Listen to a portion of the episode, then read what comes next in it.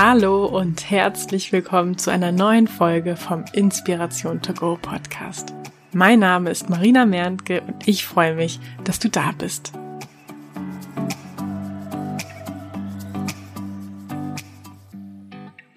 Heute möchte ich mit dir über den wichtigen Gedanken sprechen, Frage nicht, ob es geht, sondern wie es geht. Und bevor wir hier durchstarten, möchte ich einmal ganz kurz ein ganz großes Dankeschön loswerden. Danke an alle, die sich die Zeit genommen haben und mir ein Feedback auf ja alle möglichen Wegen zukommen haben lassen, die mir eine Rezension geschrieben haben, die diesen Podcast abonniert haben.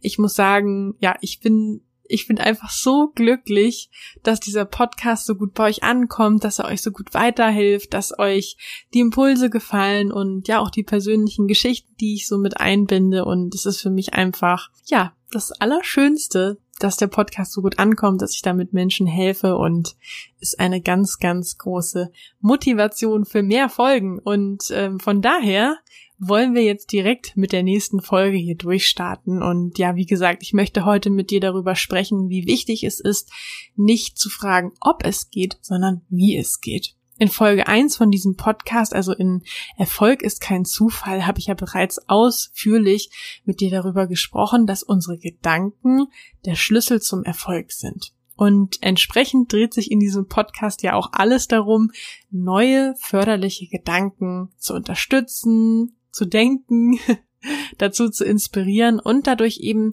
ganz neue förderliche Gedankenmuster zu etablieren, die dir dann auch langfristig helfen. Und eins der wichtigsten und hilfreichsten Gedankenmuster, finde ich, ist der Fokus auf Lösungen anstatt auf Probleme. Zahlreiche Untersuchungen haben sich ja bereits damit beschäftigt, was eigentlich erfolgreiche Menschen gemeinsam haben. Und alle kommen auf den gleichen gemeinsamen Nenner. Erfolgreiche Menschen fragen sich nicht, ob etwas geht, sondern sie fragen sich, wie etwas geht. Seit ich denken kann, war es mein ja allergrößter Traum, also wirklich schon seit ich ein Kind bin, einen eigenen Hund zu haben. Und jedes Mal, wenn meine Eltern mich gefragt haben, was ich mir zum Geburtstag wünsche oder was ich mir zu Weihnachten wünsche, dann kam von mir immer die gleiche Antwort. Ich wollte einen Hund. Für mich war einfach immer klar, dass ich auch irgendwann einen eigenen Hund haben werde. Und wenn meine Eltern mir keinen erlaubten, dachte ich immer früher, dann kriege ich halt später einen, wenn ich groß bin. Ja, und dann war ich groß, allerdings auch frisch im Berufsleben und ja, als Angestellte eben den ganzen Tag nicht zu Hause, also nicht die beste Voraussetzung für einen Hund, wie du dir vermutlich vorstellen kannst. Und so habe ich das Thema dann gedanklich erstmal ja auf Eis gelegt, denn für mich war klar, es gibt da irgendwie nur zwei Möglichkeiten. Entweder ich kann eben von zu Hause arbeiten, um mit dem Hund zusammen zu sein, damit der Hund nicht alleine ist, oder ich darf den Hund mit zur Arbeit nehmen. Und da ich halt so frisch im Berufsleben war, war das für mich irgendwie so ein Gedanke, der gar nicht in Frage kam. Also ich wusste halt, mein Arbeitgeber erlaubt das nicht und ja, sah mich da auch nicht in der Position, das durchzuboxen oder mir einen anderen Job zu suchen, wo das möglich war. Also das waren eben zwei Möglichkeiten, die es aus meiner Perspektive gab und die beide nicht möglich waren. Und deswegen habe ich das Ganze auch gar nicht weiter verfolgt oder groß in Frage gestellt, bis zu dem Tag, als ich mit einem guten Freund gesprochen habe. Und da habe ich ihm dann nochmal gesagt, dass es ja mein absolut größter Traum ist, meinen eigenen Hund zu haben, schon immer, aber dass das ja einfach leider nicht ginge. Und wie selbstverständlich sagt er dann zu mir, dass es doch da noch andere Lösungen gäbe, dass ich mir ja vielleicht mit jemandem einen Hund teilen könnte oder ähm, auf den Hund von jemand anderen aufpassen könnte. Und ich hatte an diese Option vorher schon mal gedacht, aber irgendwie ja, immer nur kurz verfolgt. Aber irgendwie hat es dann bei mir noch mal was angestoßen und ich dachte so, hm, irgendwie hat er ja recht. Und das Ganze hätte ja sogar den Vorteil, dass ich nicht die ganze Verantwortung für den Hund hätte. Ich müsste mir also keine Gedanken machen, wann ich in den Urlaub fahre, was ich dann mit dem Hund mache. Ähm, ich hätte keine Kosten für Futter, Versicherung und Tierarzt und irgendwie gefiel mir die, die Idee immer mehr und dann habe ich mich auf die Suche gemacht ähm, nach entsprechenden Seiten und bei eBay Kleinanzeigen und wurde schließlich fündig und habe jemanden gefunden, der nur ein paar Minuten von mir entfernt wohnte und der tatsächlich oder die jemanden suchte, der den Hund ab und an nahm. Und das war total cool, weil ich hatte immer im Kopf, ja, wenn ich den Hund immer nur für zwei Stunden irgendwie mal auf dem Samstag hole oder so, dann ist das ja nicht das gleiche wie einen eigenen Hund. Aber in dem Fall war es so, dass der Hund dann wirklich, ja, immer komplett zu mir kam, auch über Nacht für ein paar Tage. Und dann war das auch noch genau die Rasse, ein Labrador, die ich wirklich, ja, am allerbesten schon immer fand ja, wir lernten uns dann kennen, haben uns ein paar Mal getroffen, ich habe den Hund kennengelernt, sie kennengelernt und schließlich war es dann soweit und der Hund kam das erste Mal zu mir und blieb dann auch über Nacht. Und das Gefühl dann damals, einen eigenen Hund oder endlich quasi einen Hund zu haben, das war einfach unbeschreiblich. Also ich weiß noch, wie ich mit diesem Hund dann spazieren gegangen ist und äh, gegangen bin und mich so gefreut habe und dachte, krass, darauf hast du irgendwie dein ganzes Leben hingefiebert. Und ja, das ist dann wirklich so, ja, dieses Gefühl gewesen, dass ein Lebenstraum in Erfüllung geht. Und ich hatte mir vorher immer so oft vorgestellt, wie das ist, wenn ich dann mit dem Hund Gassi gehe, mit dem Zeit verbringe. Und ja, auf einmal war er da und ich habe ihn in mein Herz geschlossen. Und diesen Moment habe ich wirklich, ja, dieses Gefühl ganz fest abgespeichert.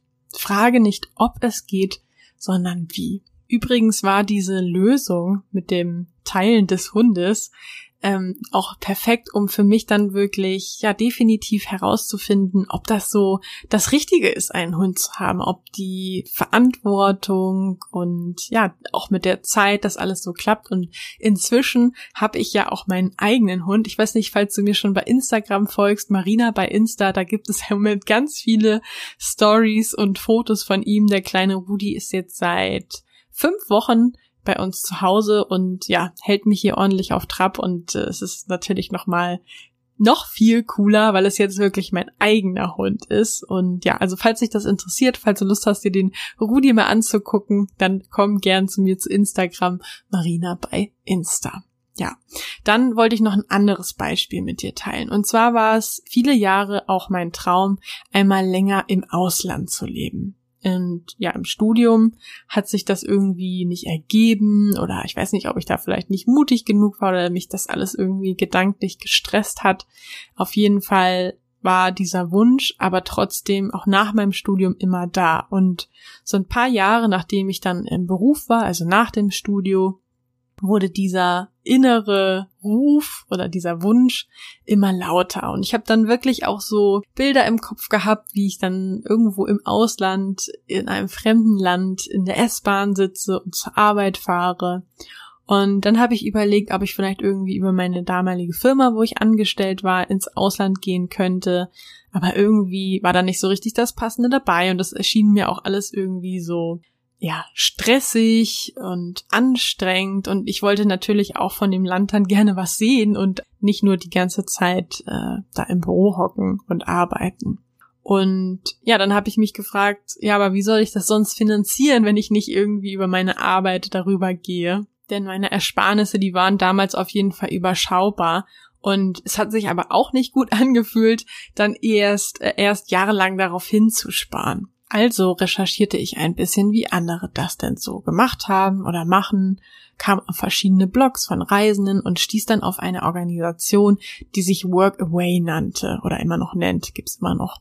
Und äh, Workaway ist eine Webseite, wo Menschen aus der ganzen Welt, aus ja gefühlt so ziemlich jedem Land auch dieser Welt, sich als sogenannter Host, also als Gastgeber anbieten können. Und der Deal zwischen dem Reisenden und dem Gastgeber ist dann, dass man am Tag vier Stunden hilft mit ähm, verschiedenen Arbeiten, worüber man natürlich im Vorhinein ähm, auch reden kann und ähm, oder weiß, was da so an Arbeiten von einem erwartet werden und bekommt dafür kostenlos Kost und Logis, also kann da umsonst schlafen und wird auch mit Essen und Getränken versorgt. Und das hatte dann sofort mein Interesse geweckt. Das klang für mich mega interessant, weil ich dachte, ja, ist ja ganz praktisch, dann habe ich gleich Kontakt zu Einheimischen und kann dabei mein Reisebudget klein halten.